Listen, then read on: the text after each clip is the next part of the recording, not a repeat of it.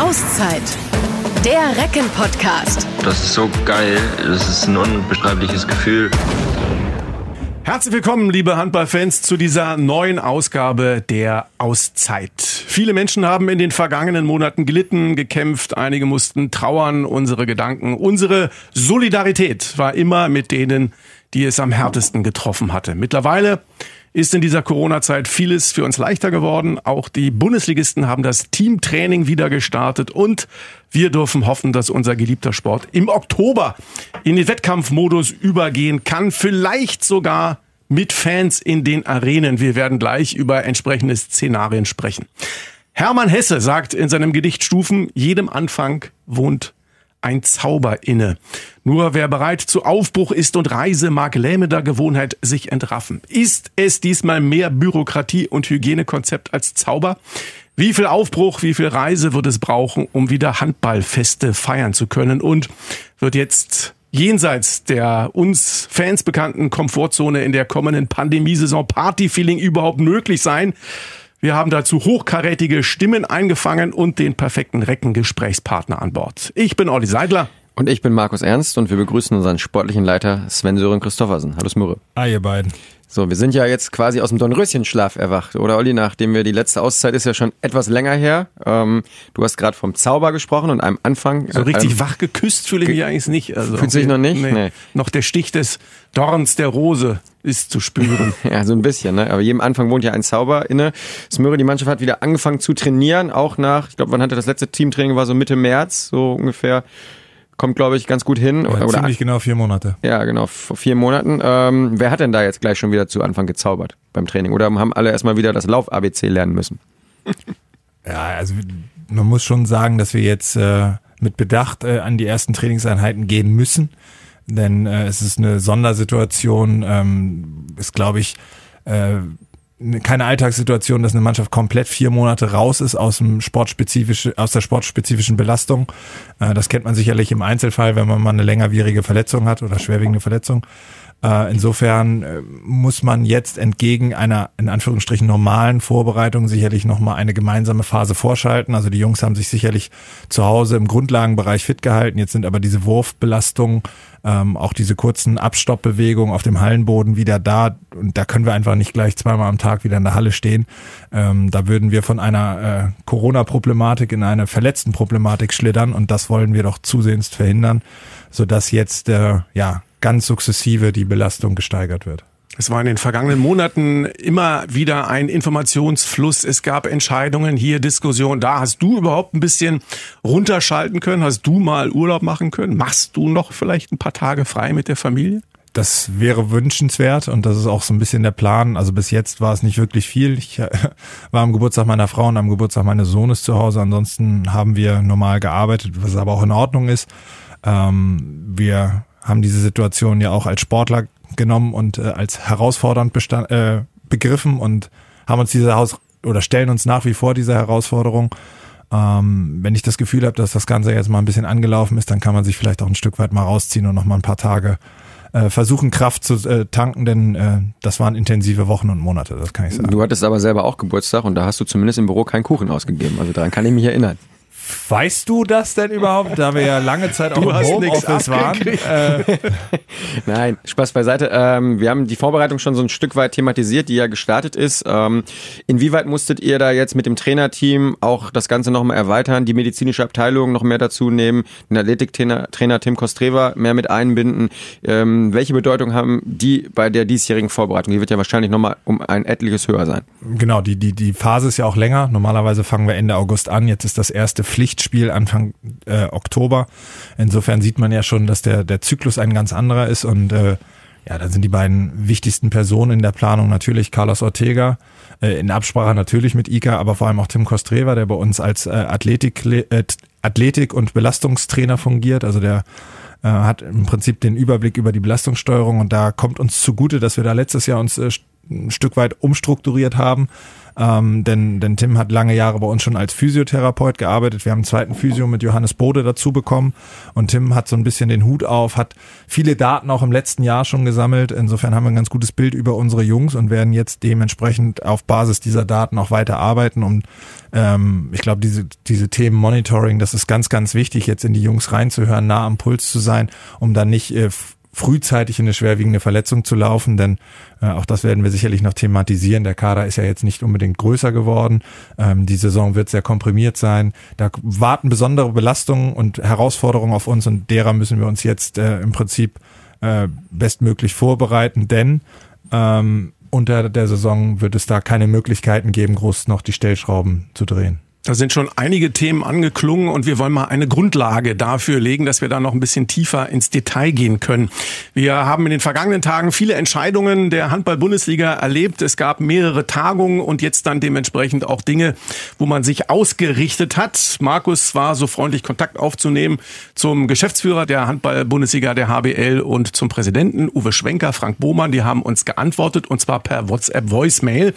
Und äh, wir haben mal den Geschäftsführer der HBL, Frank Bohmann, allgemein gefragt, wie denn die Prognose ist für einen Saisonstart mit Zuschauern. Denn das ist natürlich das, was unsere Fans draußen ganz besonders interessiert, wann es denn wieder losgehen kann in den Arenen, auch mit Fans. Und das hat Frank Bohmann gesagt. Prognosen sind ja immer schwer, besonders wenn sie die Zukunft betreffen. Aber Scherz beiseite, wir sind jetzt nur in der Lage, uns seriös und professionell auf die Ausrichtung von Spielen mit Zuschauern vorzubereiten. Wie die Pandemielage im Oktober ist und wie Politik und Behörden dann das Risiko von Großveranstaltungen bewerten, ist derzeit nur sehr schwer zu sagen. Die zunehmende Öffnung und Wiederbelebung von vielen Bereichen der Wirtschaft und des öffentlichen Lebens und die rezessive Entwicklung der Ansteckungszahlen machen hier aber Mut. Ja, ich glaube, es steht ja außer Frage, dass es schön wäre, ähm, wenn wir dann wieder in die Saison starten, dass auch die, die Fans mit dabei sind. Das macht ja unseren ja. Sport auch aus. Und ich glaube, das sehen nicht nur wir hier in der Runde einstimmig so, sondern auch der Präsident der HBL, äh, Uwe Schwenker auch. Und er hat eben auch mal einen realistischen Ausblick für uns gewagt. Das Best-Case-Szenario ist äh, zum jetzigen Zeitpunkt natürlich völlig unrealistisch. Das wäre natürlich die Wiederaufnahme eines Spielbetriebes zum 1. Oktober bei Vollauslastung der Hallen, das heißt unter Beteiligung einer Vielzahl von Zuschauern bis hin zur Vollauslastung. Aber ich glaube, das ist in dieser jetzigen äh, Phase äh, eher unrealistisch. Es hängt für uns viel davon ab, dass wir entsprechende Handlungsoptionen und Lösungsansätze haben, um den Behörden ein entsprechendes Betriebs- und Hygienekonzept vorzulegen, was es uns eigentlich ermöglicht, schon von Beginn an mit einer möglichst großen Anzahl von Zuschauern, gegebenenfalls bei 50 Prozent Vollauslastung, zu starten. Ich glaube, damit wären den meisten Clubs am meisten geholfen und dann hängt es davon ab, wie die weitere Entwicklung ist. Hier werden wir auf Sicht fahren müssen und angepasst an die jeweilige Entwicklung einfach dann gucken. Ja, da gibt's natürlich dann auch schon die ersten Schwierigkeiten. Neueste Verordnung zum Beispiel aus Baden-Württemberg betrifft dann ja dementsprechend unter anderem die Rhein-Neckar-Löwen, äh, besagen, dass bis zum 31. 20. Oktober Veranstaltungen mit 500 Zuschauern indoor nicht erlaubt sind. In Berlin gilt die Regelung noch bis zum 24. Oktober, also Saisonstart mit Zuschauern. Das wird schwierig, aber es ist nicht unmöglich und logischerweise ist es nur machbar, wenn ein knallhartes, bestens organisiertes und von den Behörden abgesegnetes Hygienekonzept erarbeitet wird. Frank Bohmann hat da auch mal Inhalte skizziert. Inhalte werden Zuwege, Einlass- und Abwegekonzepte für Zuschauer und Sportler, Belüftungs- und Entlüftungssysteme, die Überwachung von Abstandsgeboten, Verhaltensmaßregeln und die Nachverfolgbarkeit der Zuschauer sein. Ja, aber eins ist ja schon mal schön, äh, das war ja vor mehreren Wochen auch noch nicht der Fall, ähm, denn wir wissen, dass wir im Oktober jetzt in die Handball-Bundesliga äh, in die Saison auf jeden Fall starten werden. Das hilft ja auch Smöre und der Mannschaft vor allem, dass ja. sie jetzt einen Vorbereitungsplan eben erstellen konnten und mal wieder ein bisschen, ähm, ja, so ein bisschen Boden unter den Füßen bekommen. Und das hat Uwe Schwenker uns gegenüber auch noch einmal unterstrichen. Wichtig ist zum jetzigen Zeitpunkt auch erstmal, dass alle Clubs natürlich wissen, zum ersten Zehnten soll es mit dem Spielbetrieb geben. Vor allen Dingen vor dem Hintergrund natürlich, dass die Trainer die Gelegenheit haben, ihre Spieler wieder entsprechend äh, aufzubauen, aufzutrainieren, dass sie natürlich auch nicht äh, einer, einem großen Verletzungsrisiko ausgesetzt sind. Das ist nach Rücksprache mit den Clubverantwortlichen und den Trainern natürlich eine ganz wichtige Voraussetzung gewesen. Und äh, da gilt es natürlich äh, auch die Spieler entsprechend zu schützen. Und im Moment verbleiben den Clubs natürlich ein ausreichender Zeitpunkt, um ihre, um ihre Spieler einfach in den Wettkampfbetrieb hineinzutrainieren. Und das erscheint uns natürlich wichtig und damit schützen wir natürlich auch die Spieler. Und es bleiben harte Zeiten für den Handball. Uwe Schwenker haben wir auch gefragt, wie der Sport das überleben kann und wer am meisten in dieser Zeit gelitten hat. Ja, ich denke, am meisten gelitten haben natürlich die an Covid-19 Erkrankten, die davon Betroffenen. Wir für unseren Teil sind, glaube ich, unserer gesamtgesellschaftlichen Verantwortung schon beim Lockdown äh, sehr gerecht geworden, indem wir natürlich mit großer Rücksichtnahme auf die Entwicklung dieser äh, Pandemie die Saison abgebrochen haben. Wir tun natürlich alles dafür in unserer Macht stehende um die Rahmenbedingungen dafür zu schaffen, dass wir unseren äh, Spielbetrieb auch wieder aufnehmen können. Wir werden die Lösungsmöglichkeiten vorgeben. Wir werden natürlich bei den Behörden äh, insistieren. Und auf der anderen Seite, ja, müssen wir dann auch diese Akzeptanz und diese Gelassenheit an den Tag legen, die diese Balance zwischen allen Beteiligten zu finden für Gegebenheiten, die wir nicht beeinflussen können. Uwe Schwenker hat es gesagt, wir werden bei den Behörden insistieren. In dem ja. Zusammenhang gab es ja auch äh, eine Aussage von Frank Bohmann in der letzten Woche, ich glaube es war in der FAZ, wo er gesagt hat, wenn wir eben nicht mit Zuschauern im Oktober spielen können, dann wird es zum Ende des Jahres oder Anfang nächsten Jahres auch schon die ersten Insolvenzen geben. Das hat er jetzt uns gegenüber in seinem O-Ton nochmal klargestellt. Die Aussage, dass es keine Insolvenzen gibt, wenn Zuschauer zugelassen werden, wurde so nicht getätigt und ist natürlich auch, kann so nicht stehen gelassen werden. Richtig aber ist, dass Zuschauer ein wesentlicher Bestandteil der Geschäftskonzepte aller Bundesligisten sind und dass dauerhaft ein Weiterbestehen aller Clubs von der Wiederaufnahme eines geregelten Geschäftsbetriebs abhängen. Der Sport möchte keinesfalls eine Extrawurst haben, sondern will ebenso wie viele andere Branchen eine Wiederaufnahme des Geschäftsbetriebs mit vertretbaren Risiken. Die Politik wird sich mit solchen Aussagen bestimmt nicht unter Druck setzen lassen. Soweit also Frank Bohmann, der Geschäftsführer der HBL und der Präsident der HBL, Uwe Schwenker. Smöre, du hast aufmerksam zugehört. Jetzt ähm, wurde natürlich am Ende auch nochmal auf die finanzielle Gesamt Lage in der Liga hingewiesen und auf die Vereine. Klar ist natürlich Eike als Geschäftsführer insbesondere für das Finanzielle zuständig, aber du hast ja auch einen Überblick. Das heißt also vor diesem Hintergrund, was kann man sagen? Wie lange kann der Handball überhaupt ohne Fans durchhalten? Wie, kann, wie lange können die Recken durchhalten? Das ist wirklich schwer zu ermitteln, weil das eine Frage ist, inwieweit auch Sponsoren bereit sind äh, zu unterstützen, inwieweit Sponsoren auch in Mitleidenschaft gezogen sind, wie lange dauert diese Situation an. Also es sind so viele Parameter zu berücksichtigen, dass man nicht pauschal sagen kann, ähm, eine, eine Anzahl X Spiele sind darstellbar. Darüber hinaus ähm, ist es nicht möglich. Am Ende des Tages ähm, ist es aber, glaube ich, so, dass wenn wir, wenn wir das Jahr 2020 beenden, ohne einen Zuschauer in der Halle gehabt zu haben, wird das für alle sehr, sehr eng. Da ist ja jeder Verein auch wahrscheinlich unterschiedlich äh, betroffen. Wir mit unserer ZAG-Arena und dem letztjährigen Zuschauerschnitt von, also in der Arena über 8000, das ist live auf jeden Fall 4000. Ich glaube, der Gesamtschnitt so knapp 6 oder? Ja, ich, ich hätte sogar in Richtung 6,5 tendiert nachher, aber da müsste man genau ausrechnen. Sind aber dann auf jeden Fall stärker betroffen als jetzt zum Beispiel ähm, GWD Min, oder? Genau, also es ist eine, eine tolle Situation, aus der wir ja eigentlich rausgekommen sind. Wir haben unheimlich äh, tolle Zuschauerzahlen letztes Jahr gehabt, unheimlich viele schöne Momente und Erlebnisse und die haben sich natürlich auch bemerkbar gemacht in, auf Einnahmenseite und ähm, haben auch äh, teilweise dafür gesorgt, dass Altlasten ähm, deutlich schneller abgebaut werden konnten, wenn auch nicht komplett. Und es ist äh, einfach bitter, wenn man, wenn man jetzt sieht, wie, wie abgeschnitten das Ganze ist und äh, wie wenig aussagekräftig die verschiedenen Parameter aller Behörden sind und aller Entscheider, die uns jetzt im Prinzip noch gar kein klares Bild zeichnen können. In den vergangenen Tagen habt ihr natürlich logischerweise auch die ganzen Veranstaltungen und Tagungen mitbekommen, aber fühlt ihr euch als Recken von äh, zum Beispiel Frank Bohmann, Uwe Schwenker von der Führung der HBL gut vertreten? Machen die einen guten Job? Klar, also das ist äh, die Situation ist für Frank und Uwe auch schwierig, denn ähm, man muss sich einfach mal den Blickwinkel vorstellen. Wir beschäftigen uns hier mit den Problemen von Hannover. Äh, die sind äh, mit allen Problemen der Erst- und Zweitligisten konfrontiert und müssen irgendwie einheitlich äh, alle in eine Richtung führen. Und das äh, stelle ich mir sehr, sehr schwierig vor.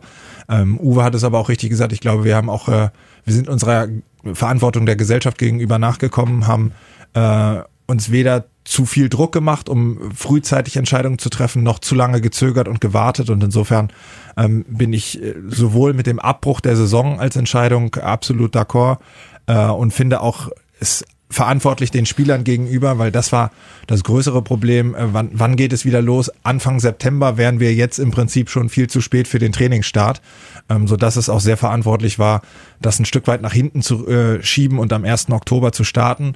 Ähm, gibt natürlich das Problem, dass man äh, später auch gar nicht starten kann in dem Modus. Wir haben nochmal vier Spiele mehr, es ist sehr, sehr komprimiert.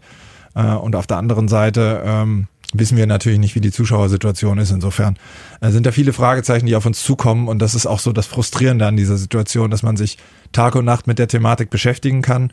Immer mal wieder so ein paar, äh, ja, Nebelleuchten kommen, wenn wir sagen, wir müssen auf Sicht fahren. Äh, aber am Ende des Tages, äh, ja, man, man noch nicht richtig von der Stelle kommt und äh, da noch sehr, sehr viel Arbeit vor uns liegt. Genau, wir steuern also noch so ein bisschen durch den Nebel. Fakt ist, die Liga ähm, muss den Gesamtüberblick behalten, muss auch den Handball ähm, in Berlin, in der Politik im, in Gänze vertreten. Klar ist aber auch, dass ihr ja lokal äh, mit den Gesundheitsbehörden hier vor Ort in Hannover gut zusammenarbeiten müsst. Und da sieht man ja jetzt auch schon im Fußball, ähm, wenn man da mal so einen Blick äh, zum großen Bruder rüberwirft, dass äh, ich glaube Union Berlin mit vollem Stadion eventuell spielen möchte, dass in Leipzig schon 20.000 gesichert sind, Gladbach soll mit 28.000 Zuschauern äh, ab September spielen können. Befürchtest du, dass es am Ende des Tages so kommt, dass derjenige Club, der einen besseren Draht zu seinem Gesundheitsamt vor Ort hat, auf einmal mit mehr Zuschauern spielen kann? Weil Olli hat es ja gerade angeschnitten, wenn Baden-Württemberg darf dann in der Halle keine 500, vielleicht darf man es aber in Hannover dann schon. Ähm, glaubst du, dass diese Solidarität am Ende dann vielleicht auch verloren gehen kann? Ich glaube zumindest, dass wir in einer Situation landen werden, wo wir ein Stück weit akzeptieren müssen, dass es unterschiedliche Regeln, äh, Regelungen gibt. Das ist nun mal Teil des Föderalismus.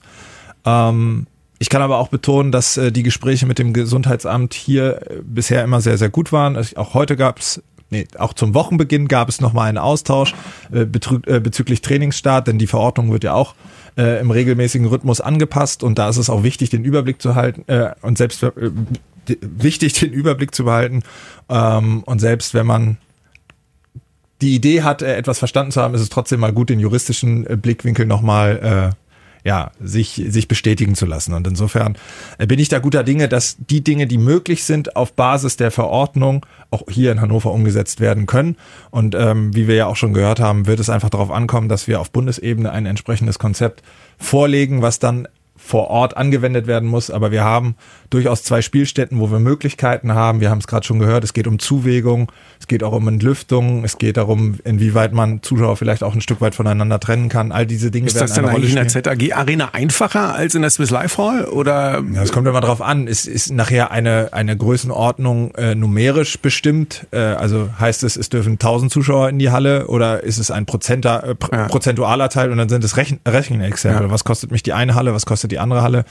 Ähm, am Ende des Tages ist es natürlich grundsätzlich einfacher, in einer größeren Halle die Leute weiter auseinanderzusetzen. Logisch. Gut, haben wir da auf jeden Fall schon mal drauf geguckt. Wir haben auch gerade eben gehört von den Vertretern der HBL, dass die Vereine mit externen Dienstleistern das arbeiten. Ist das bei euch auch so? Und wenn ja, welchen Stand habt ihr da?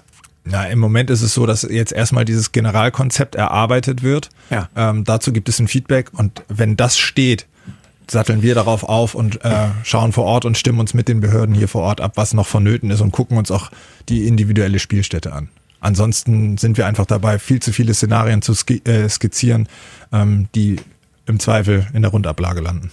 Gehen wir mal zwei Schritte zurück, bevor es dann im Oktober äh, hoffentlich auch wirklich losgeht. Äh, ist die Vorbereitung jetzt ja im Gange? Ähm, inwieweit, du hast gesagt, ihr habt jetzt ja fast zwölf Wochen, die, auf die ihr euch äh, ja, auf die Saison einstimmen könnt.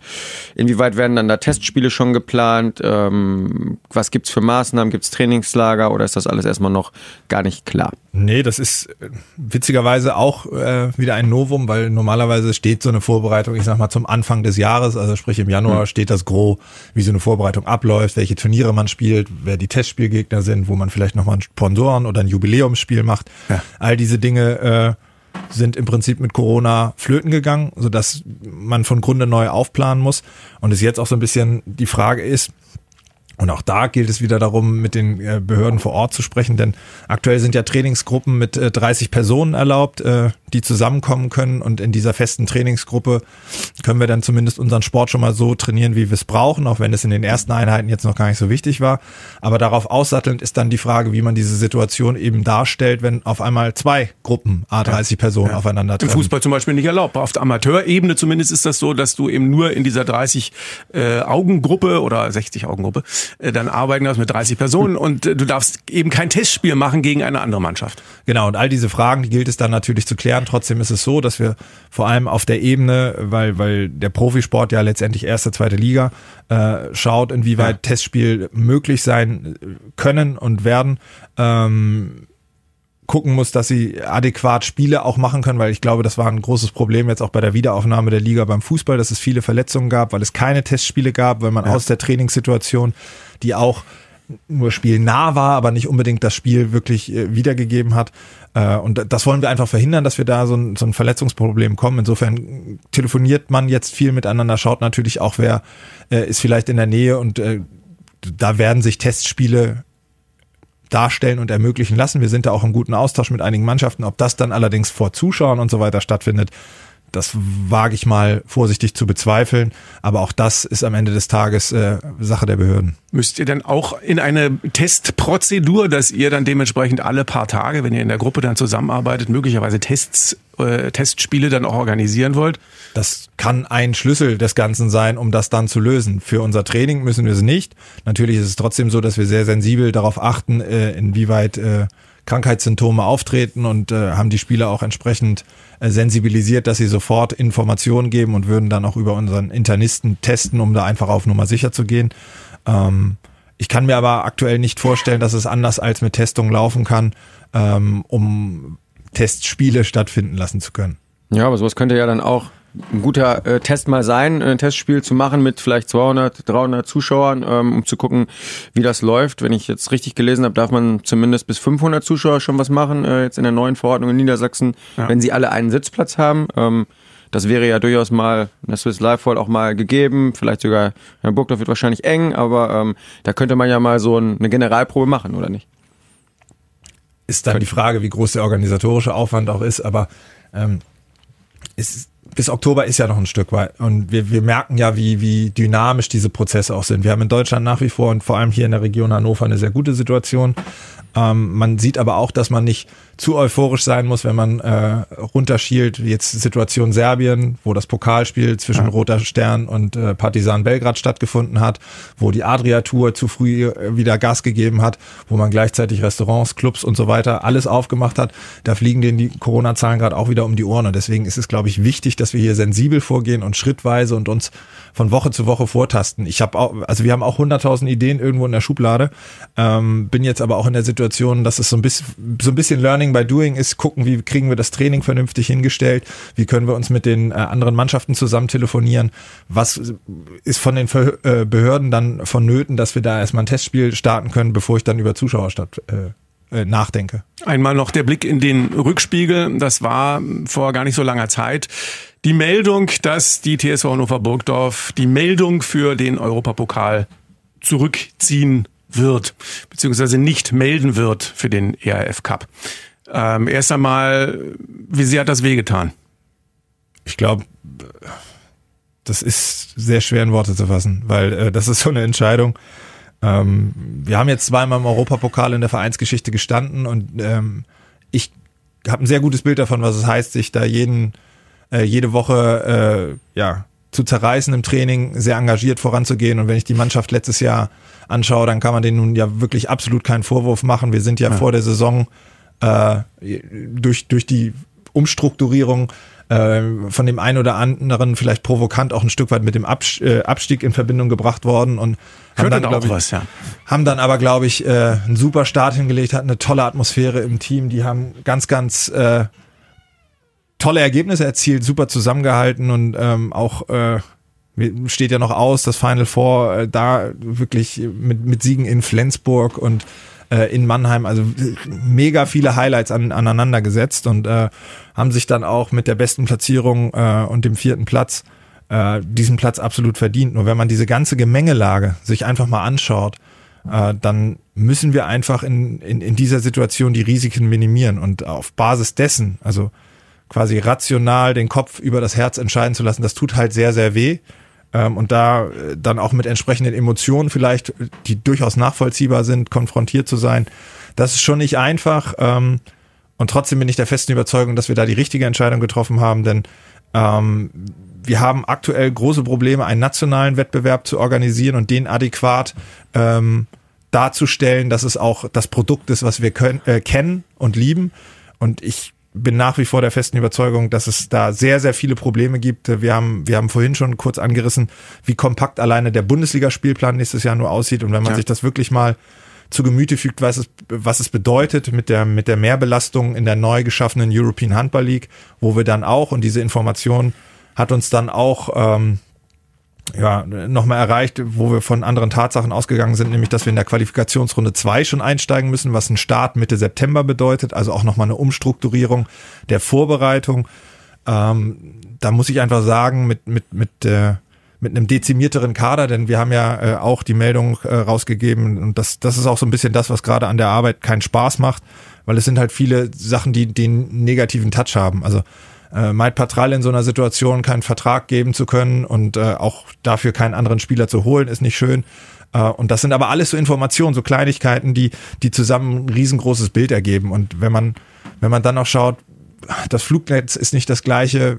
Spieltag ist aber dienstags und mittwochs immer in der European Handball League. Am Donnerstag. Die großen Turniere kommen, Europameisterschaft, Olympische Spiele. So, Donnerstag sollst du schon wieder in der Bundesliga sein. Wenn das Wochenende belegt ist, dann spielst du vielleicht Dienstag in Südeuropa und weil der richtige Flug nicht geht, fährst du mit dem Bus dann zurück und das über viele, viele Wochen, keine freien Wochenenden mit einem dezimierteren Kader, wo Handball eine sehr, sehr kontaktfreudige Sportart ist. Da ist Chaos vorprogrammiert und ich glaube, dass äh, das in der jetzigen Phase und in diesem Jahr, in dieser Saison für uns einfach äh, nicht gut gewesen wäre, vorsichtig. Ich würde auch mal bezweifeln, ähm, dass das dann wirklich so im September stattfindet, weil da würde ich gerne nochmal wieder zum Fußball zurückgehen. Da finden dann ja jetzt diese Turniere auf äh, Europa League oder Champions League Ebene zumindest an einem Ort statt. Und das habe ich jetzt ja im Handball noch nicht gehört, dass dann auf einmal sich in der Quali-Runde 32 Teams irgendwo zusammenfinden und dann gegeneinander spielen, sondern dann soll ja wirklich der eine von A nach B und zurückfliegen. Und ich glaube, bei diesen ganzen Herausforderungen konntet ihr einfach keine andere Entscheidung treffen, oder? Ja, das ist am Ende des Tages leider die traurige Wahrheit und ähm, ich, äh, wir, wir werden, glaube ich, trotzdem viele positive Ergebnisse in der Bundesliga abliefern und das auch als Chance verstehen, denn ähm, da warten auch viele spannende Aufgaben auf uns und äh, das wollen wir möglichst gut angehen, denn wir haben den Mannschaft noch mal ein bisschen umgebrochen und äh, da gehen wir auch nochmal drauf ein, wer jetzt eigentlich mit dazugekommen ist und so genau. weiter. Aber wo wir gerade bei den Wettbewerben sind, ein letztes Wort dazu noch. Es gibt ja praktisch für uns am 27. 28. Februar das Final Four Turnier, ähm, wo direkt mit dabei sind. Und dann gibt es aber auch, und darauf hat man sich ja auch verständigt, trotzdem einen weiteren Pokalwettbewerb. Wie geht das? Also es gibt den DHB-Pokal wieder, so dass man praktisch 2021 zwei Finalturniere hat innerhalb relativ kurzer Zeit. Das ist korrekt auf dem Papier ist es ja so, dass wir immer noch den Wettbewerb von 2020 erstmal beenden müssen. Ja. Und dementsprechend äh, ist das einfach ein Premium-Produkt, was man den Leuten auch nicht vorenthalten möchte. Und wenn das vor Zuschauern stattfinden können, äh, dann freue ich mich auch. Was noch zu definieren ist, ist, wie man sich für das zweite äh, Final Four qualifizieren ja. kann. Da gibt es unterschiedliche Gedankenmodelle. Das ist noch nicht festgelegt. Eine Idee wäre zum Beispiel, die, den Abschluss der Hinrundentabelle zu nehmen und die ersten vier sind dann Teilnehmer am Final Four 21. Aber das äh, gilt es eben noch zu definieren. Uh. Wieso? Man könnte auch einfach sagen, wir sind auf jeden Fall dabei. Weil wir haben uns ja dreimal in Folge qualifiziert und dann ja. ist man doch eigentlich. Drei Ecken, einmal frei. Einmal dazu. Mach ich mit, nicht dabei. So, also das hätten wir hier geklärt. Wir haben ja jetzt den Draht zu Frank Bohmann und Uwe Schwenker. Dann können wir ja mal eine, einen Vorschlag schicken. Und jetzt können wir den roten Teppich ausrollen für die Saison 2020-21. Genau. Im Kader äh, hat sich ein bisschen was getan. Du hast es schon äh, angedeutet. Ähm, ein weiterer Umbruch, so kann man ja durchaus sagen.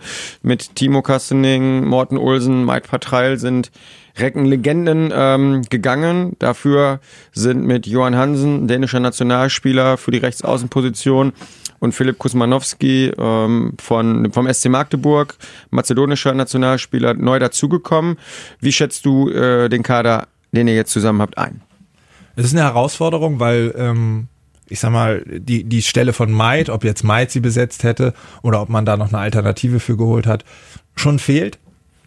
Trotzdem glaube ich, dass äh, jetzt einfach auch die Zeit gekommen ist, wo, wo die nächste Generation von jungen Spielern ein Stück äh, nach vor, einen Schritt nach vorne machen kann. Ich denke da an, an Veit Mevers, ich denke da an Martin Hanne, ähm, die, die sicherlich mehr Anteil haben werden, als, äh, als sie nicht ohnehin schon in der Vergangenheit hatten.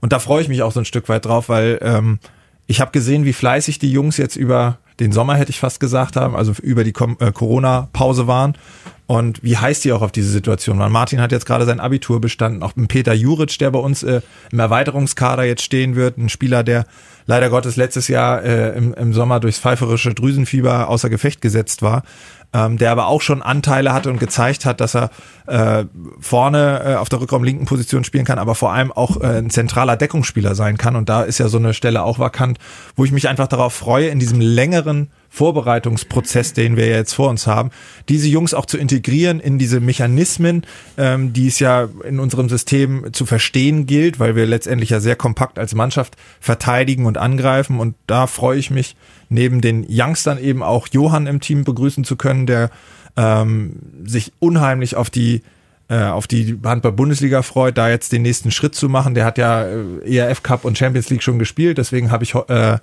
hat er die Entscheidung auch nicht äh, hat nicht sofort applaudiert, ja? Ja, auf der anderen Seite sagt er, er freut sich jetzt darauf, äh, in der Bundesliga Fuß zu fassen und hat da, glaube ich, auch äh, große Aufgaben vor sich, den Abgang von Timo ähm, ja wettzumachen. Und äh, Philipp möchte einfach zeigen, dass äh, er der Spieler ist, der, der in der mazedonischen Nationalmannschaft schon Verantwortung übernommen hat und auch bei äh, Bitula Rabotnik äh, ja schon einer der Führungsspieler war bei Magdeburg, noch so ein bisschen Ergänzungsspieler. Und aus dieser Rolle möchte er jetzt einfach raustreten, ist ein unheimlich vielseitiger Spieler, der auf, in der Abwehr viele Positionen spielen kann, der auch vorne Rückraum links, auch mal Rückraum Mitte auftauchen kann. Und da freue ich mich einfach drauf, äh, weil ich glaube, auch unsere beiden Trainer viel Zeit hatten, sich jetzt Gedanken zu machen, inwieweit sie die einzelnen äh, Jungs, die jetzt unser Team bereichern werden, äh, integrieren. Dazu kommt ja, dass äh, Ivan Martinovic wieder fit ist. Ist das quasi, ganz kurz, ist das quasi ein dritter Neuzugang, Ivan Martinovic? Weil im Grunde genommen er ja jetzt durch seine Verletzung längere Zeit raus war und am Ende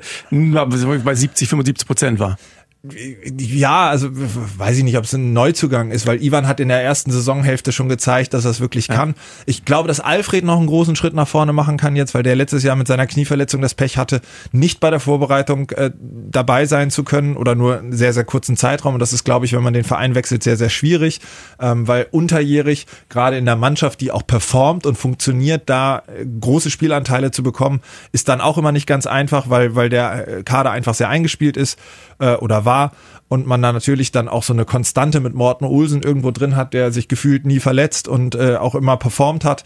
Äh, und da werden jetzt einfach äh, Stellen vakant, wo ich mich einfach auch ein Stück weit auf den Konkurrenzkampf, äh, der da entstehen wird, freue, denn ich, ich glaube, da werden wir gerade an unseren Nachwuchsspielern und auch erweiterten Nachwuchsspielern, wenn ich jetzt so an Alfred und Ivan, die jetzt einfach auch den nächsten Schritt wieder machen müssen, denke, äh, viel Freude haben. Alfred Jönsson. Habt, habt ihr mit äh, Carlos Ortega und Ica Romero ähm, nicht nur eins der erfahrensten und wahrscheinlich auch besten Trainer-Duos der äh, stärksten Liga der Welt, was mit allen Wassern gewaschen ist und ähm, bis auf die Corona-Pandemie vermutlich auch handballmäßig schon alles äh, erlebt hat. Ähm, und die beiden sind ja auch dafür bekannt, dass sie in jeder Saison eigentlich irgendwie die Truppe weiterentwickelt haben. Ob das dann war am Anfang in der Kleingruppe, in dem Zusammenspiel mit den Kreisläufern oder damit Cristiano Galde noch ein zweites Abwehrsystem implementiert haben. Letztes Jahr auch viel aus dem Schnellangriff äh, mehr zum Torerfolg, ähm, ja, den Torerfolg gesucht haben. Wo denkst du, werden dieses Jahr Schwerpunkte gesetzt werden? Ja, wichtig wird die Abwehr sein, denn wir haben im Prinzip äh, aus dem bekannten Verbund nur zwei Spieler, die in der Abwehrmitte äh, decken können. Und da müssen wir einfach schauen, inwieweit. Ilja Brozovic und Evgeny Pevnov. Ne? Genau, das sind unsere beiden zentralen Deckungsspieler. Und da muss man jetzt einfach gucken, wer dazukommt. Ich habe ja schon Peter Juric angesprochen, das ist jemand, dem ich die Rolle zutraue. Ich weiß aber auch, dass Fabian Böhm durchaus im Deckungszentrum äh, habe ich bei der Nationalmannschaft auch schon mal gesehen. genau, bei der Nationalmannschaft war ja. da schon mal. Äh, auch Nate Zechte ist vielleicht von der Körperkonstitution äh, durchaus äh, in der Lage, aber das braucht halt Zeit, sich auch an die neue Rolle zu gewöhnen, weil das andere Aufgaben sind und es in diesem Deckungssystem halt sehr, sehr wichtig ist, auch im richtigen Moment die, die, die richtige Bewegung zu machen und man muss da noch ein bisschen mehr führen. Zusätzlich wird es entscheidend sein, wo Philipp äh, auch gut zu integrieren ist. Und so sind viele Fragezeichen, die da jetzt gerade noch sind. Aber mit zwölf Wochen ähm, habe ich ein ganz gutes Gefühl, denn sonst ist es immer so, dass man in den sechs, sieben Wochen sehr, sehr viel Stress hat, viele Inhalte reinbekommen muss. Und jetzt gerade am Anfang sind wir auch in der Situation, dass wir noch nicht wieder voll in Zweikämpfe gehen müssen, weil wir die Jungs gerade gewöhnen und trotzdem schon die verschiedenen Mechanismen ja in Teammeetings und so weiter ansprechen können. Das heißt, dass sich das Ganze so ein Stück weit setzt bei den Spielern. Da ist einfach mehr Zeit, das Ganze zu wiederholen und anzusprechen. Und das kann, glaube ich, ein, ein deutlicher Mehrwert sein. Und trotzdem wird es so sein, dass wir vielleicht auch durch den Abgang von Morten das ein oder die ein oder andere Phase im Spiel äh, so gestalten können, dass wir keinen Angriff-Abwehrwechsel brauchen, also einen schnelleren Ball nach vorne spielen können ohne Wechsel und so den Gegner vielleicht mit dem ein oder anderen leichteren Gegentor auch unter Druck setzen. Da kann man ja auch das Beispiel GWD Min vielleicht mal anführen, als Dali Bordoda da nicht mehr da war. Das war so ähnlich wie Morten Olsen, der dann auch nur äh, vorne gespielt hat, in Anführungsstrichen, dafür aber das herausragend gemacht hat. Ähm, als sie das umgestellt haben, ich glaube, GWD ist eine der Mannschaften mit den meisten Toren aus dem erweiterten Gegenstoß. Also das kann ja auch ein ja, Modellprojekt für uns sein, oder? Genau, und da haben wir, haben wir halt wirklich auf die Chancen geguckt. Zusätzlich ist es vorne so, dass da einfach über die letzten Jahre jetzt jemand äh, die Zügel in der Hand hatte, der in seiner Zeit hier Olympiasieger geworden ist, der Weltmeister geworden ist und auch in den entscheidenden Spielen in der Nationalmannschaft diese Stresssituation immer wieder erlebt hat und da auch super Entscheidungen getroffen hat. Und auch, auch diese Stellen sind äh, jetzt gerade vakant und da bin ich aber äh, guter Dinge, weil es ist ja so, dass sich so eine Mannschaft immer ab einem gewissen Zeitraum auch wieder verändern muss. Da müssen neue Impulse rein und ich glaube, da sind jetzt Leute, die da hinten anstehen, die auch zeigen wollen, dass sie, dass sie in der Lage sind. Und ich freue mich einfach darauf, dass äh, Nachwuchsspieler auch Fehler machen, ist klar. Das haben die Erfahrenen aber auch. Und ich glaube, dass uns das auch wieder was Neues geben kann, also einen neuen, frischen Spirit in die Truppe bringt. Der Johann Hansen, mal grundsätzlich, was ist er so für ein Typ? 26 Jahre alt, äh, ist ja auch schon Weltmeister geworden mit Morden Olsen 2019, kommt von Bieringbro, Silkeborg und äh, als äh, junger Mann auch schon Fußballnationalspieler gewesen in der Juniorenauswahl. Da bin ich auch ganz gespannt, ob jetzt das äh, Fußballniveau endlich mal angehoben wird bei uns in der Truppe wieder. Ja, aber Timo war auch nicht so schlecht und der ist nicht mehr dabei. Jetzt, spielt ne? er jung oder alt? Ja, aber Was sag, spielt er das, eigentlich sag das nicht. äh, Boah, das ist, das ist wahrscheinlich schon alt. Das Also ist wenn ganz ich mir die alt. Mit Altersstruktur- 26 ganz alt. wenn ich mir die Altersstruktur der neuen Mannschaft anschaue. Aber da bin ich wirklich gespannt, weil wenn jemand Fußballnationalspieler da irgendwie äh, im Lebenslauf stehen hat, das muss er dann auch in der Halle erstmal zeigen. Wir haben mit Janis Krone auch einen sehr, sehr guten Kicker, muss man wirklich sagen. Ähm, das ist so der, der, glaube ich, die meiste Ballsicherheit bei uns im Training ausstrahlt. Äh, Timo wird es gerne hören, wenn er uns äh, zuhört, dass äh, Schöne Grüße, Timo. Ja. er das Beste aus seinen Möglichkeiten gemacht hat. Aber das war ganz okay, das muss man wirklich sagen. Ähm, und war da auch immer so Führungsspieler bei den Jungen noch, äh, weil da mag ja am Ende des Tages auch keiner verlieren. Ähm, aber ich bin gespannt, weil das natürlich auch so ein, so ein Element ist, was äh, immer gerne so am Anfang. Aber ein cooler Typ sonst?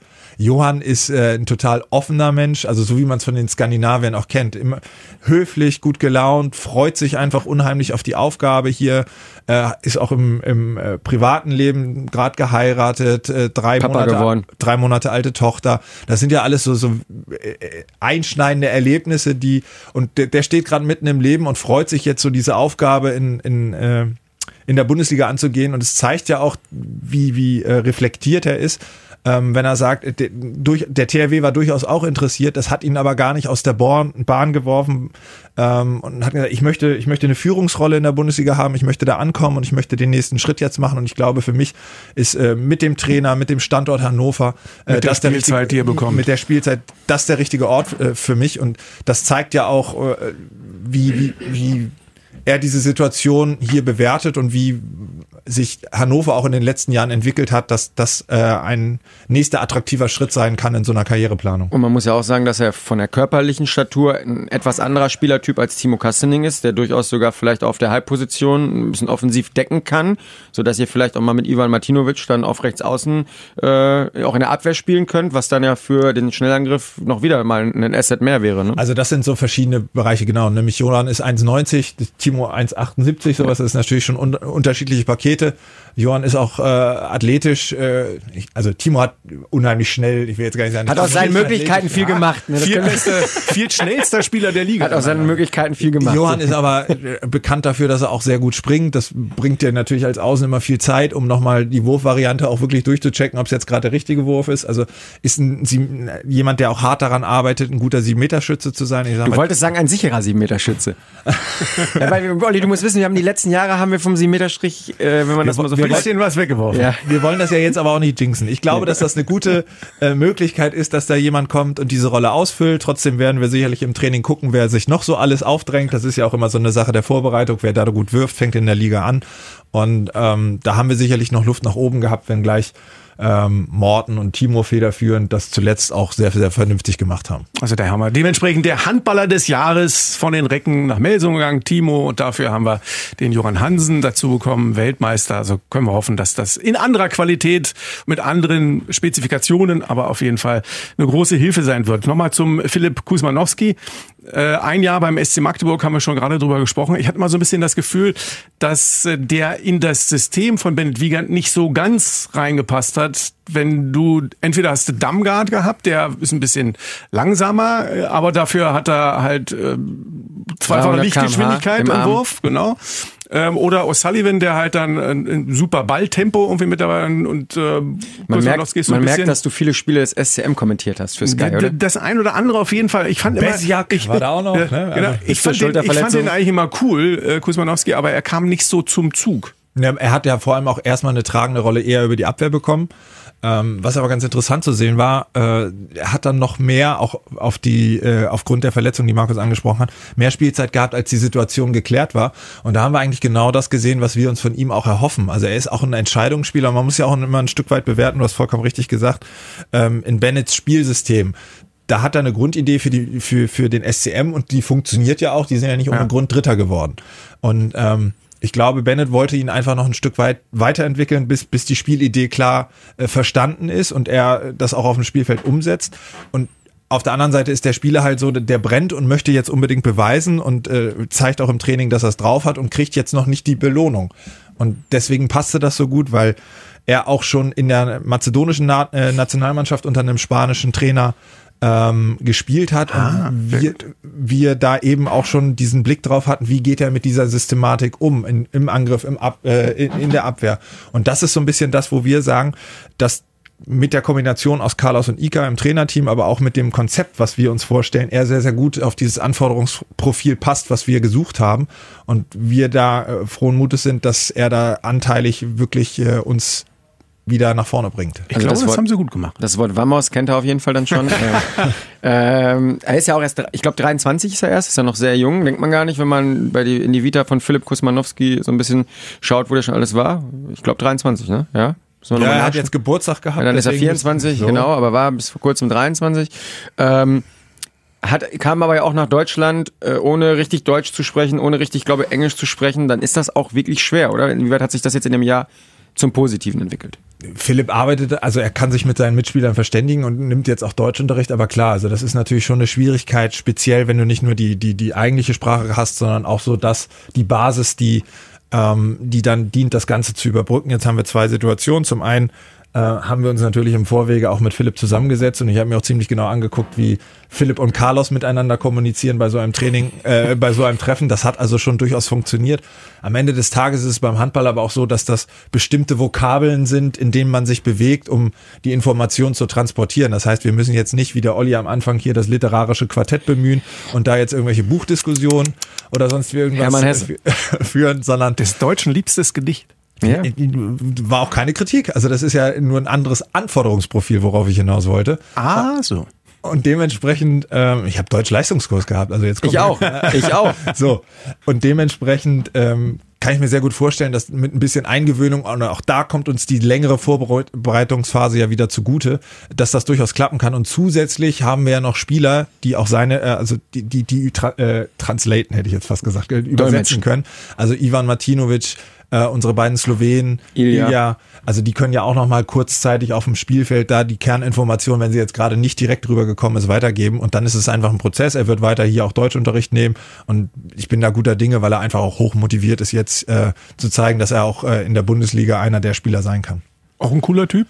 Super, äh, ganz entspannter Typ, äh, sehr sehr ruhig und reflektiert, aber hat auch dieses äh, Blut äh, aus aus dem Balkanraum, wo man einfach weiß, dass er der möchte gewinnen und der möchte nach vorne marschieren und der möchte, glaube ich, auch zeigen, äh, dass er nicht nur ein Ergänzungsspieler ist. Sehr also gut. wir halten fest, die Recken werden jünger, die Recken werden schneller, die Recken können besser Fußball spielen. Aber Aber muss man so einer jungen Mannschaft dann äh, auch den einen oder anderen Fehler mehr zugestehen, vor allem am Anfang? Ja, muss, es ist ja auf der anderen Seite auch so, dass auch erfahrene Spieler Fehler machen. Natürlich äh, sind da gelernte Situationen, wo man weiß, die haben in, in den Kerndrucksituationen funktioniert und da tolle Ergebnisse erzielt. Da haben wir alle noch den Ball von Morten bei den Rhein-Neckar-Löwen im Blick und oh ja. Äh, der rechts oben einschlägt aus Spielersicht. Und da sind ja viele Situationen auch, aber das war ja eine ähnliche Situation auch mit Kai, der auch unheimlich viel Verantwortung bei uns übernommen hat und wo einfach auch die Kombination aus zwei Spielern dann mit Nates und Ivan sehr, sehr gut funktioniert hat. Und so müssen wir der Mannschaft jetzt auch einfach wieder die Chance geben, äh, auf das nächste Level zu kommen mit anderen und jungen Spielern dass da Fehler passieren werden. Das gehört absolut dazu. Ähm, ich weiß aber auch, dass sehr intensiv daran gearbeitet wird, solche Fehler dann in, in Folge nicht wieder zu machen. Carlos analysiert das äh, sehr, sehr detailliert und wird den Spielern noch aufzeigen, wo Probleme sind, wo sie sich weiterentwickeln müssen. Und dann muss man einfach auch gucken, dass man in der Drucksituation im Pflichtspiel dann auch vielleicht noch nicht die, die kreativste und schwerste Lösung findet, sondern die, die funktioniert und die einem die größten Erfolgsmöglichkeiten bietet. Ist, ist eigentlich irgendwie möglich, vor einer solchen Saison ein Ziel auszugeben? Schwierig. Also wirklich schwierig. Die Jungs und das muss, glaube ich, der erste Schritt sein, wenn wir einen ähnlichen Spirit entwickeln können. Und das findet sich ja meist in der Vorbereitung. Ich habe bei der Verabschiedung von Morten noch so ein, da ging es ja, dieser Morten-Moment. Ne? Genau, der, da, da ging es um, da ging es um Highlights und äh, da, da fallen einem 100.000 sportliche Highlights ein. Aber der, das eigentliche Highlight war so dieses, ja. diese Situation. Äh, ich kann es noch mal kurz skizzieren, wo ja. wir im Vorbereitungsspiel waren, Ball verloren geht, Morten sprintet nach hinten, schmeißt sich auf den Ball, wo die ganze Mannschaft verdutzt guckt und sagt, das hat er ja noch nie gemacht. Also ich wusste gar nicht, dass er über die Mittellinie den Weg Richtung Abwehr kennt. Äh, sichert den Ball, es gibt Freiwurf und die Bank steht auf und applaudiert und er verbeugt sich Richtung ja. Bank. Und da hat man irgendwie gemerkt, er ist so gutes, äh, ja. gute Stimmung, gutes Flair und äh, so wurde die ganze Saison, äh, Vorbereitung letztes Jahr gearbeitet und so ist man auch in die Saison gestartet. Und das ist so das erste Kernziel, dass man einfach ähm, seine Arbeit macht in, in, der Halle, aber eben auch neben dem Feld guckt, dass man die, die, die Neuen integriert bekommt, dass äh, die, die Nachwuchsspieler, die jetzt ranrücken, äh, auch verstehen, dass sie jetzt, dass jetzt der nächste Schritt von ihnen gefordert wird und dass sie diese Verantwortung auch an die Hand bekommen und dass man gemeinschaftlich versucht, als Team wieder eine gute Saison zu spielen. Und ich glaube, dass mit dieser guten Stimmung, wenn ich gerne zur Arbeit gehe, wenn ich gerne in die Halle gehe, dann bin ich bereit, mich auch ein Stück weit mehr durch, durch nicht immer schöne Einheiten, spätestens ab August, da bin ich mir auch sicher, weil Vorbereitung macht auch nicht immer nur Spaß. Ach, dieses ähm, Jahr sind die, glaube ich, alle froh, dass sie wieder anfangen können. Nach der Pause. Ja, genau. Also das ist, äh, wenn dann so äh, die Intervalle und so weiter anstehen, da zieht man sich dann als Truppe durch und dann ist das auch ein gutes Gefühl, wenn man das alle, äh, das wenn man das geschafft hat. Wieder anfangen. Mein Sohn sagt jetzt auch, jetzt sind die, fangen die niedersächsischen Schulferien, äh, laufen jetzt und sagt er, hier da schon die ganze Zeit eigentlich frei, ich kann mich gar nicht freuen auf die Schulferien. Ich glaube, der freut sich dann auch irgendwann wieder sogar auf Schule. Wenn man im Regelbetrieb wieder ist, ja. ähm, du hast gesagt, Ziele stand jetzt natürlich noch schwer zu definieren. Ähm, inwieweit ist denn aber ein Schlüssel für eine dann positive Zielerreichung, dass ihr ähm, weitere beziehungsweise neue Führungsspieler auch entwickelt? Weil mit Morten hast du es angesprochen, mit Timo sind ja wirklich zwei zentrale Säulen weggebrochen. Ihr habt Fabian Böhm noch als Kapitän, der die Rolle ja nicht nur auf dem Spielfeld, sondern auch abseits hervorragend ausfüllt. wie weit ist es, wie, wie wichtig ist es, dass sich da auch noch neue, vielleicht auch junge Personen da hervorbringen? Ich glaube, das ist auch eine wichtige Phase in der Vorbereitung, wo auch eine gewisse Akzeptanz dafür geschaffen wird, wenn man auf dem Spielfeld nur die Leistung bringt. Andere Sportarten zeigen es ja auch. Also Führungsspieler heißt nicht, ich muss ein erfahrener Spieler sein, der äh, Ü30 ist und deswegen was zu sagen hat. Am Ende des Tages geht es darum, und das ist auch immer ein Stück weit die Persönlichkeitsstruktur, mag ich es, Verantwortung, über zu, äh, Verantwortung zu übernehmen. Ivan ist zum Beispiel auch so ein Spieler, den ich da sehe, der jetzt auch äh, in der Kommunikation den nächsten Schritt machen kann. Denn er hat schon gezeigt, dass er in wichtigen Momenten äh, das Selbstvertrauen hat. Äh, genau, keine auch, Angst hat, um zu werfen, ja. Sich den Wurf zu nehmen, sich die Aktion zu nehmen. Und ich glaube, da haben wir noch mehr Spieler von, die die Fähigkeit noch haben und ähm, wo einfach auch in der Truppe jetzt äh, nicht klar sein muss, okay, jetzt ist, haben wir den letzten Ball, den wirft jetzt Spieler A oder B, sondern wo wir einfach gucken müssen, wer, wer läuft gerade gut und wer hat das Selbstvertrauen und den bringen wir in die Position. Und so wird sich, glaube ich, auch über über die Leistung im Training und in, in Testspielen dann äh, definieren, wer die neuen Führungsspieler sind. Es wird ja auch eine spannende Frage sein, welche Aufstellung funktioniert am besten? Wer füllt diese Mittelposition auf? Ist es am Ende ein Veit Mevers, ist es ein äh, Jönsson, ist es ein Kusmanowski? Und ihr werdet ja auch unberechenbarer. Also ich meine, man wusste vorher bei den Recken, es ist Morten Olsen. Wenn man den stoppen kann als Gästeteam, hat man gegen die Recken vielleicht schon so die halbe Miete. Ähm, jetzt ist es, naja, es kann Jönsson kommen, Veit Mevers, Kusmanowski, vielleicht auch nochmal ein Linkshänder. Ähm, da kann ja alles passieren. Unsere Trainer sind natürlich auch ein Stück weit wieder mehr gefordert, weil äh, Morten natürlich auch viel instinktiv schon sehr, sehr gut auf dem Spielfeld selber äh, entschieden hat, ohne dass es da Rücksprache mit Carlos bedarf hat. Wenn jetzt es gar keinen Angriff-Abwehrwechsel gibt, hat man aber auch gar nicht die Möglichkeit, auf der Bank direkt miteinander zu kommunizieren. Ähm, das war ja äh, immer die Möglichkeit, dadurch, dass Morten wechselt, kann Carlos auch im Zweifel Rücksprache halten. Äh, da ist aber auch eine Vertrauensebene geschaffen. Das wird jetzt wahrscheinlich wieder etwas enger gesteuert vom Trainerteam, aber da bin ich auch guter Dinge, weil ein Veit Mevers auch schon Ewigkeiten jetzt äh, mit Ica Romero hier zusammenarbeitet, der ihn auch in der A-Jugend betreut hat. Und da werden wir auch wieder ganz viele individuelle Trainingseinheiten fahren mit den Jungs. Ähm, und äh, es wird spannend zu sehen, weil äh, ich bin mal gespannt, ob jeder noch in sein T-Shirt reinpasst. Und ich meine das absolut im positiven Sinne, weil ich habe von dem einen oder anderen schon Bilder gesehen, dass die, Muckis. Dass die die Zeit genutzt haben, äh, um So wie Goretzka bei Bayern mit seinem Bizeps, hast mal gesehen? ja, ich hoffe, dass das mehr effektive Masse ist. Ich brauche jetzt nicht, der Kicker braucht jetzt als Ja. Kernkompetenz wahrscheinlich nicht einen Bizeps, äh, aber äh, da, das wird schon spannend zu sehen, wie sie das dann jetzt auch in den Handball ähm, mit reinbringen und äh, die sind einfach heiß, weil die haben jetzt vier Monate, äh, sind sie ausgetrocknet, äh, sind durstig, jetzt auf den Handball wieder zurück in die Halle zu gehen und äh, dementsprechend freue ich mich auch drauf, dass die jetzt äh, wieder ins Laufen kommen. Nochmal Grundsatz. Wir haben jetzt 20 Mannschaften in dieser Saison. Das macht dementsprechend 38 Spieltage. Wir haben äh, Coburg, die mit aufgestiegen sind. Wir haben Tusem Essen, die mit aufgestiegen sind. Inwiefern verändert das auch ein Stück weit äh, die Liga und, und das, was, was man beachten muss? Na, wir haben nächstes Jahr zumindest vier äh, Absteiger. Das ist schon mal eine Sondersituation. Also diese Aufstockung der Liga ist genau für ein Jahr beschlossen, sodass wir nicht zwei, sondern vier Absteiger haben, was aber am Ende des Tages immer noch bedeutet, dass einfach 17, 18, 19, 20 absteigen. Aber es kann schon mal kuschelig im Keller werden. Ne? Das wird noch mal ein bisschen enger. Ähm, die Frage ist halt eben auch, wir haben diesen komprimierten Spielplan angesprochen. Ähm, wann spiele ich gegen wen? Wer hat gerade welche Reise hinter sich? Also da wird, glaube ich, noch äh, einiges durchgewürfelt, weil einfach unheimlich viele Spiele an, anstehen. Du hast es angesprochen, dazwischen haben wir auch noch Situationen, dass die Europameisterschaftsquali für die Nationalmannschaften gespielt werden müssen, ähm, dass die noch äh, eine Weltmeisterschaft auf dem Zettel haben, äh, dass ja auch noch ein Final Four vom äh, von der Champions League Ende Dezember gespielt werden muss. So, und da sind einfach sehr, sehr viele Termine. Und wenn man sich da äh, auf den, auf den Bundesliga-Wettbewerb fokussiert, hat, ist das vielleicht auch eine Chance, weil man dieser doch sehr, sehr hohen Belastung, die auf den ein oder anderen Nationalspieler in der Spitze nächstes Jahr äh, zukommt. Olympia schließt sich an die Saison an. Also da sind viele Fragezeichen, ob das alles so stattfinden kann. Auf der anderen Seite besteht die Möglichkeit, dass eben so eine große Belastung auf die Spieler zukommt. Und das muss man halt entsprechend steuern. Ja, Mensch, Smöre, das hat doch viel Lust auf mehr hier heute gemacht. Äh, Du hast uns, glaube ich, in dem ersten physischen Podcast seit mehreren Monaten wieder Hoffnung gegeben, ähm, dass wir nicht nur zum Anfang Oktober starten können, am Idealfall auch mit äh, dem einen oder anderen Zuschauerstand und Reckenfan an unserer Seite.